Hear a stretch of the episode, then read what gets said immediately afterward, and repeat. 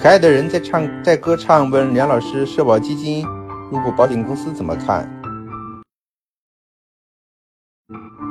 嗯，这本身呢是社保基金走向正规化、走向商业化一个非常重要的，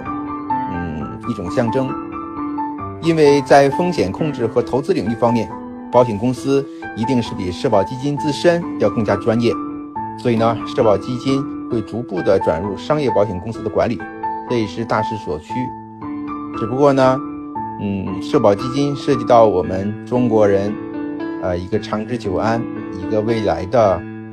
呃，生老病死残的问题，所以国家会非常谨慎。率先入股的公司呢，一定是国有的公司。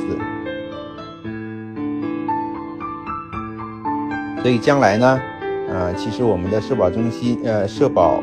基金啊的绝大多数的运作，嗯，都会由商业保险公司